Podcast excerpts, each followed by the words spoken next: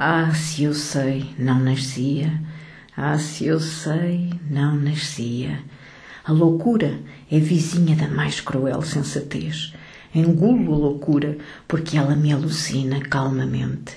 O anel que tu me deste era de vidro, isso quebrou e o amor não acabou, mas em lugar de o ódio dos que se amam. A cadeira me é um objeto, inútil enquanto a olho. Diga-me, por favor, que horas são para eu saber que estou vivendo nesta hora. A criatividade é desencadeada por um germe e eu não tenho hoje esse germe, mas tenho incipiente a loucura, que em si mesma é a criação válida. Nada mais tenho a ver com a validez das coisas. Estou liberta ou perdida? Vou-lhes contar um segredo. A vida é mortal. Nós mantemos esse segredo em mutismo, cada um diante de si mesmo, porque convém, se não seria tornar cada instante mortal. Ibrahim Suede disse que era um imortal sem fardão. O objeto cadeira sempre me interessou. Olho esta que é antiga, comprada num antiquário em Berna e estilo império não se poderia imaginar maior simplicidade de linhas, contrastando com o acento de feltro vermelho. Eu amo os objetos na medida em que eles não me amam. Mas se não compreendo o que escrevo, a culpa não é minha. Tenho de falar, pois falar salva. Mas não tenho uma só palavra a dizer as palavras já ditas me amordaçaram a boca. O que é que uma pessoa diz a outra? Fora, como vai? Se dessa loucura da franqueza, que diriam as pessoas às outras? E o pior é o que se diria uma pessoa a si mesma. Mas seria a salvação, embora a franqueza seja determinada no nível consciente. E o terror da franqueza vem da parte que tem no vastíssimo inconsciente que me liga ao mundo e à criadora inconsciência do mundo.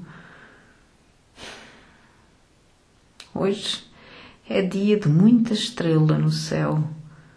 Pelo menos assim promete esta tarde triste que uma palavra humana salvaria. A pior cegueira é a dos que não sabem que estão cegos. Abro bem os olhos e não adianta. Apenas vejo. Mas o segredo? Este não vejo nem sinto. A eletrola está quebrada, o concerto é muito caro e não viver com música é trair a condição humana que é cercada de música Aliás, música é uma abstração do pensamento. Falo de Bach, de Vivaldi, de Handel. Aquele abraço, eu já não aguento mais esta canção, que no entanto é toda fraternal. Só posso escrever se estiver livre e livre de censura, se não sucumbo. Olho a cadeira, estilo império, e dessa vez foi como se ela também me tivesse olhado e visto. O futuro é meu enquanto eu viver. No futuro vai-se ter mais tempo de viver e de cambulhada escrever. No futuro se diz: Se eu sei, eu não nascia.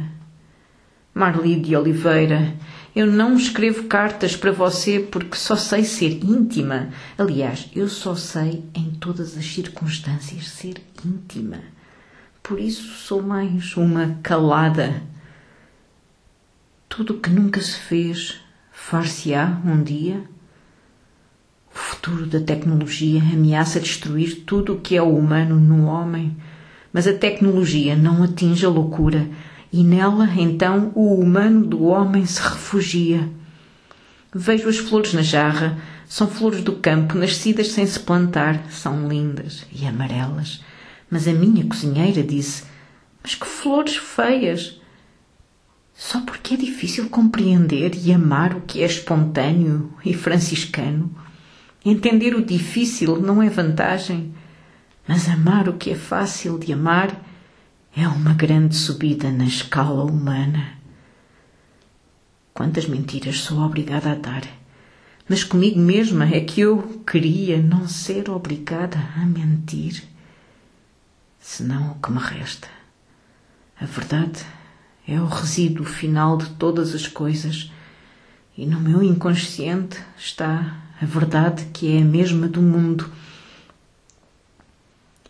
A lua. A lua é, como diria Paul Éluard, éclatante de silence. Hoje não sei se vamos ter lua visível, pois já se torna tarde e não a vejo no céu. Uma vez, numa estação de água em Minas, para onde acompanhei o meu pai, eu olhei de noite para o céu, circunscrevendo-o com a cabeça deitada para trás, e fiquei tonta de tantas estrelas que se vêem no campo, pois o céu do campo é lindo. Não há lógica, se se for pensar um pouco, na ilogicidade perfeitamente equilibrada da natureza. Da natureza também da natureza humana também. O que seria do mundo, do cosmos, se o homem não existisse? Se eu pudesse escrever sempre assim como estou escrevendo agora, eu estaria em plena tempestade de cérebro, que significa brainstorm. Quem terá inventado a cadeira?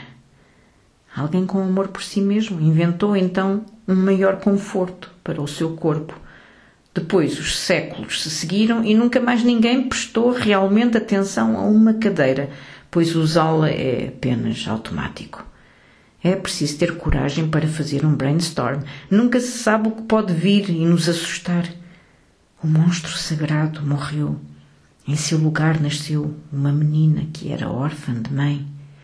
Bem sei que terei de parar, não por causa da falta de palavras, mas porque essas coisas, e sobretudo as que eu só pensei e não escrevi, não se usam publicar em jornais.